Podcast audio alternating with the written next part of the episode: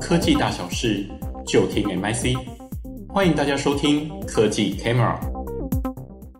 各位先进朋友们，大家好，我是资策会 MIC 的刘玉玲，很高兴有这个机会跟各位分享元宇宙发展局势与应用分析。我开始会先谈一谈元宇宙的发展背景，应该不少人知道，Metaverse 就是超越宇宙啊。这个词汇是源自于一部科幻小说《Snow Crash》，它描绘了人类透过虚拟分身生活在虚拟世界，穿梭真实世界的故事。之后就有非常多的影视作品，比如一九九年的《骇客任务》，或是二零一八年的《头号玩家》等等，他们都进一步创造更多元宇宙的想象。简单来说，Metaverse 就是源于人类的科幻憧憬。Metaverse 常见有两种概念，第一种是多人共享的沉浸虚拟世界，第二种则不限于只能在虚拟世界体验，在真实世界也，比如我透过 AR。但是不管是哪一种，它都可以朝经济、社交、身份啊等等的系统进行虚实互通，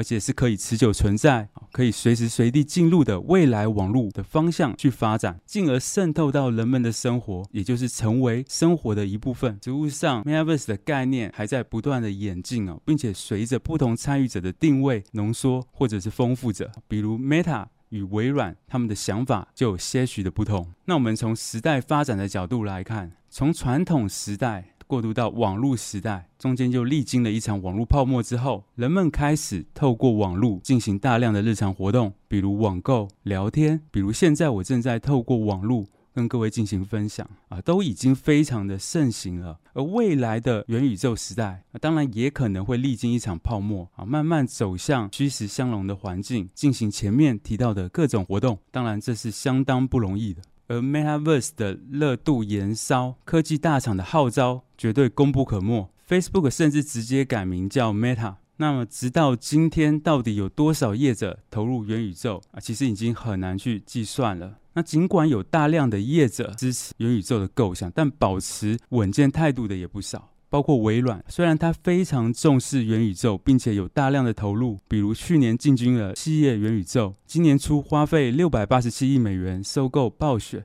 以连接未来的游戏宇宙，但他在态度上还是相当谨慎的，主要就是希望避免过度的炒作，以利于整个产业的长期发展。那么支撑元宇宙愿景的是什么？其实就可以推演出来了，主要就是三星。第一星就是资本新故事。二零二一年后疫经济重启，资金大量的涌入，众多科技大厂纷纷喊话，推估的市场规模高达数千亿美元，牵涉的产业啊难以去估算，直接为资本建立了一个很不错的故事脚本。当然，它具体会随着金融市场的波动而有一定的变化。第二就是技术新场景，目前不管是 AR、VR、Digital Twin、G、区块链等等，它的应用场景整体仍然不够大众化，杀手级应用还没有出现，或者是还不够多，让不少人担忧它的后续发展需要更有憧憬，会留更多技术、更有未来感的场景来支撑它的发展。第三就是市场新想象。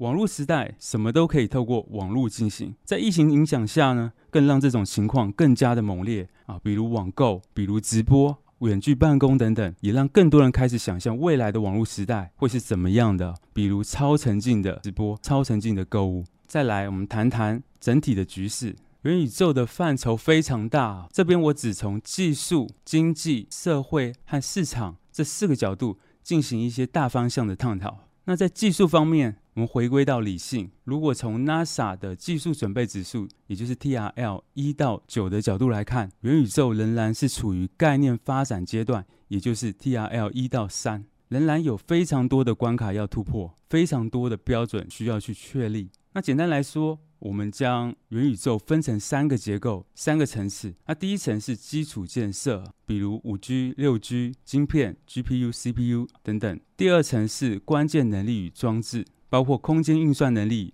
去中心化能力以及人机互动装置。第三层是应用生态，包括融合啊创作者经济的应用平台、应用市集等等。这三层都还有不少瓶颈需要去突破。比如业界就有个说法。要符合元宇宙情境的运算效率，还要提高至少一千倍，网速至少要提高一百倍以上。但同时呢，有大量的业者投入发展，列举了一几个布局元宇宙的焦点大厂有 Meta、有 Microsoft、有 Epic Games、有 NVIDIA，他们都夹带不同的基础优势入场布局。而这几个业者的共通点都是有布局第二层，也就是 Layer Two，进而期许让元宇宙的发展能够更进一步。再来是经济面，假想的元宇宙情境，数位资产它是可以互相流通的。比如我在 A 平台设计了一双数位鞋，而这双鞋也能够流通到 B 平台啊，这也让能够作为资产数位凭证的 NFT 在去年开始爆红，可以说是什么都可以 NFT，而且只要你有心都可以发行，也为产业啊带来不少的机会。然而，NFT 的市场明显是不够成熟的。二零二一年相较二零二零年，交易规模落差高达两百六十二倍，投机炒作的不少，需要谨慎以待。近期更因为利率的提升、市场趋于熊市等因素，买气有明显的下滑，整个加密货币市值都蒸发了不少。此外，包括哄抬炒作、欺诈盗窃等课题都还未解决，管理的规范也不够明确。NFT 的真实价值到底是什么，都还不够明朗。它的成败也成为近期元宇宙经济面的焦点。再来是社会面，既然元宇宙号称未来网络，那么现在网络的问题其实已经数不胜数。可以想见，元宇宙情境之下，这些问题都可能放大，甚至产生全新的问题，比如霸凌、虚拟骚扰、歧视、偷窃别人的虚拟化身，甚至用来进行诈骗等等。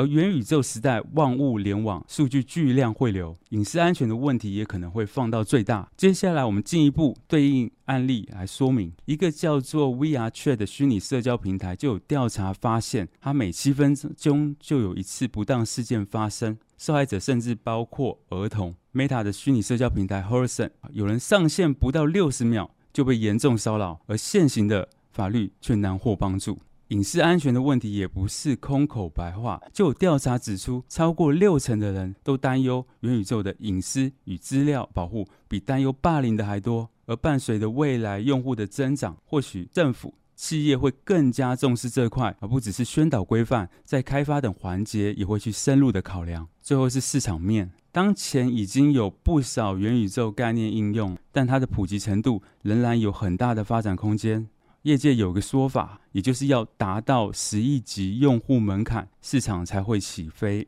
但主要对应的 To C 应用，连注册用户都没有达到十亿级门槛，恍若理想上的十亿级活跃用户。那我们再进一步来看，当前比较红的元宇宙概念应用案例，比如麦块，比如 f o r n i t e 甚至是 VR 界很红的 Red Room。都不限定只能采用 AR、VR 装置，甚至有不少都是只能够支援 PC 行动装置的。这也可以看出这一块还是比较容易去拓展市场。元宇宙的前景很大，但要迈向元宇宙时代，中间还有很大的 gap，很大的落差需要去克服，需要去缩减。那我们类比过去的数位落差，我这边把它称之为宇宙落差。那技术面，比如基础建设、人机互动装置、空间运算能力等等，都有大量的关卡要突破。而我们台湾的厂商，仍然是在硬体装置端的表现最受到各界的关注。再来是经济面，包括虚拟货币、NFT、数位内容资产、NFT 啊这样子的